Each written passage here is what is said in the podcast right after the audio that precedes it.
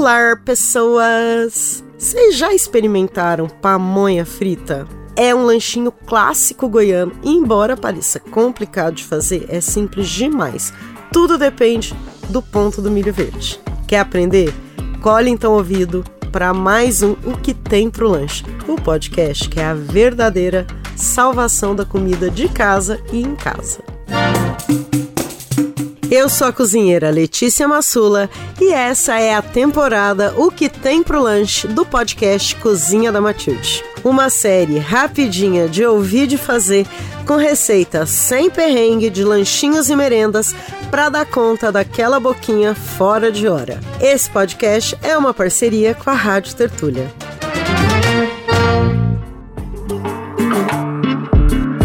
Eu disse que a pamonha frita não era complicada, né? Pois não é mesmo. Você faz assim, ó.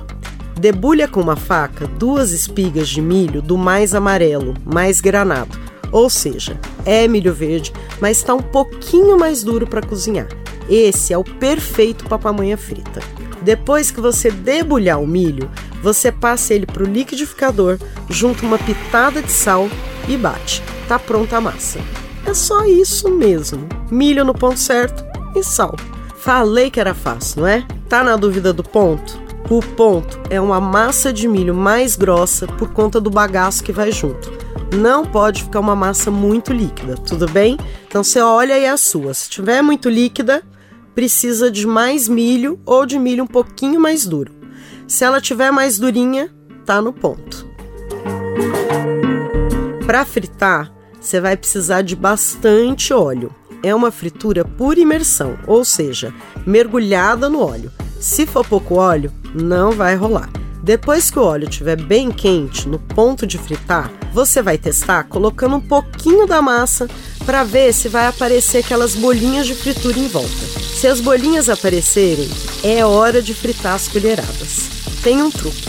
Depois que você colocar a colherada de massa, você espera ela fritar de um lado, soltar do fundo e só então você vai virar e dourar do outro lado. Se mexer antes, o bolinho se quebra e vira uma lambança. Depois de frito dos dois lados, é só escorrer e comer. Pronto! Para quem não é fã de fritura, também é possível fazer tipo uma panquequinha com essa mesma massa numa frigideira antiaderente com um pouquinho de manteiga no fundo e fogo bem lento. É bom demais também. E se você faz assim, ela chatinha, depois você pode comer com alguns refogadinhos de vegetal ou de carne, como se fosse uma tortilha. E tem variações? Tem sim, senhor, tem sim, senhora. Você pode acrescentar uma pimenta de cheiro para bater junto com a massa, que vai ficar uma delícia. E você também pode colocar alguns cubinhos de queijo em cada colherada de massa antes de fritar. O queijo vai ficar puxento, derretido no meio e isso é uma alegria. Eu sei que você está achando estranho que a massa não é doce, né? Então, deixa eu te contar aqui uma coisa. Toda goianada prefere pamonha de sal e é sempre com queijo no meio. Seja ela tradicional na palha, seja ela assim, frita. A de doce, a gente só faz um pouquinho para tirar o sal da boca no fim da pamonhada.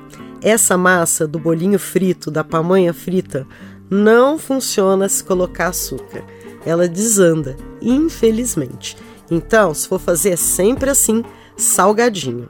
E se você curtiu, testa aí na sua casa e depois passa para me contar.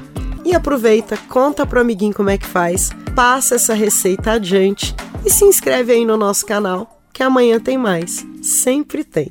Até a próxima e um beijo para vocês.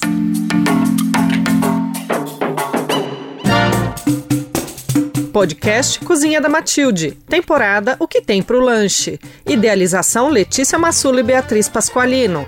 Roteiro e apresentação Letícia Massula. Coordenação e edição Beatriz Pasqualino. Produção executiva Camila Maciel e Raquel Júnior. Sonoplastia Lua Gatinone. Este é um podcast produzido pela Rádio Tertúlia. Todas as receitas estão anotadas em cozinhadamatilde.com.br.